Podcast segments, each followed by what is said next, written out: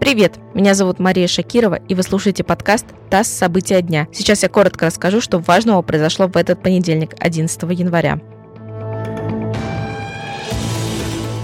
Московской области самосвал врезался в колонну военных автобусов. Погибли 4 человека, пострадали минимум 45. Авария произошла на Новорижском шоссе. Как сообщил источник в правоохранительных органах, водитель грузовика не справился с управлением. Сам он серьезно не пострадал. В момент ДТП мужчина был трезвым. Военные автобусы, в которые врезался грузовик, возвращались в войсковую часть. Колонна остановилась из-за поломки одной из машин.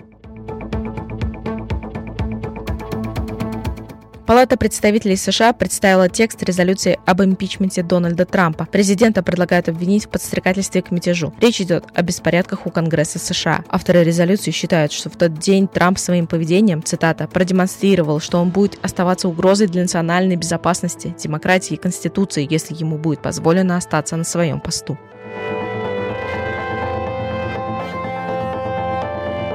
Россия, Армения и Азербайджан договорились о совместном развитии Нагорного Карабаха. Лидеры трех стран встретились сегодня в Москве. Итогом стало совместное заявление о шагах по развитию экономики и инфраструктуры в регионе. Для этого будет создана рабочая группа. Ее возглавят вице-премьеры правительств Азербайджана, Армении и России.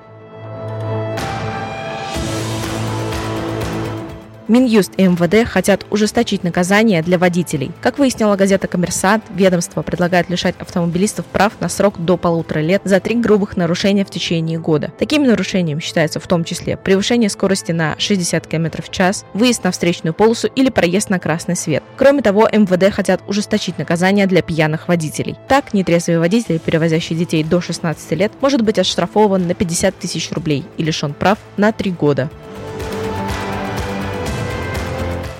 Вы слушали подкаст «ТАСС. События дня». Эти и другие новости читайте на нашем сайте и в наших соцсетях.